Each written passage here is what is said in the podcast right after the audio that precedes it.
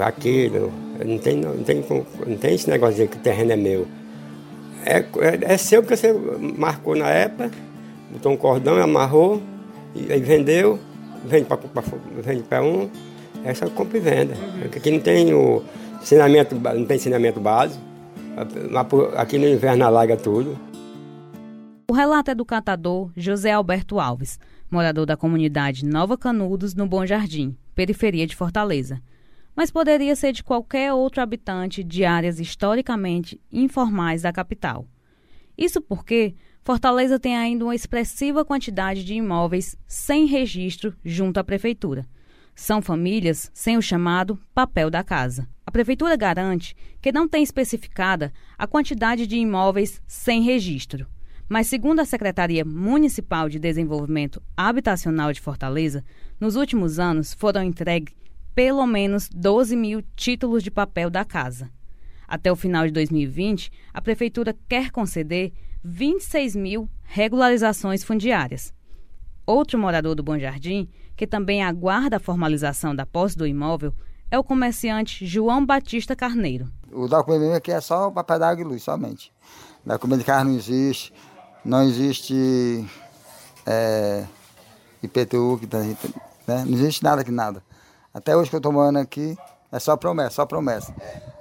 Morador da comunidade Marrocos, criada há 19 anos, João reside em uma comunidade com 68 casas regulamentadas porque foram construídas pela prefeitura.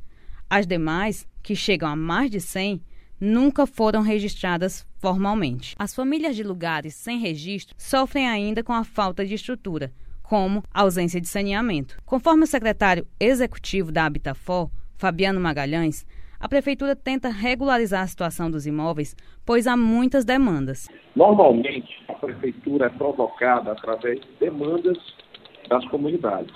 As comunidades, através de suas associações, elas nos demandam né, a, a regularização fundiária. E aí nós enviamos a primeira equipe, né, a equipe social. As assistentes sociais, elas vão em loco, fazem o primeiro contato com os familiares, com as pessoas, né, verificam toda a documentação, inclusive é coletado o número de inscrição social, que nós chamamos de NIS, porque é isso é, é o, o, o registro nacional né, que essas famílias têm.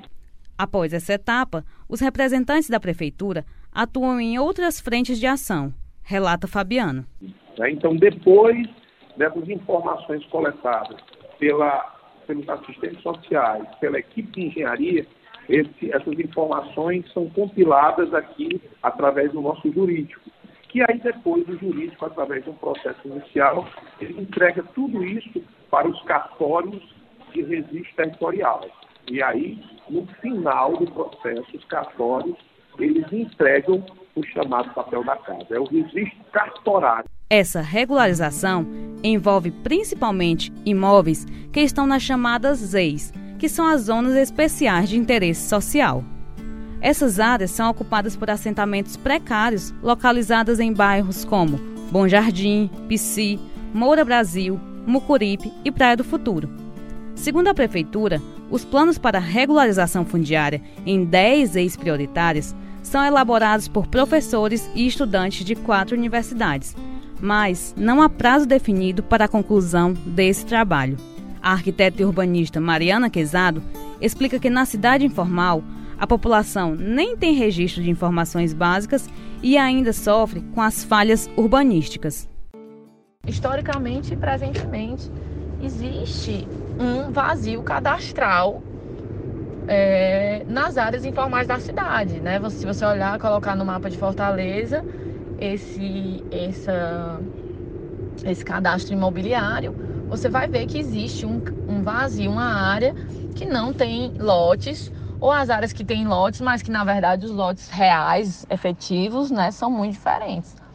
Ela também ressalta que uma das soluções é utilizar a tecnologia para mapear e registrar as áreas informais. A arquiteta enfatiza que, caso continuem as situações de informalidade, o efeito é territórios com lacunas de serviço e infraestrutura e moradores sem segurança patrimonial quanto à posse das próprias casas. Tatiane Nascimento, para a Rádio Verdes Mares.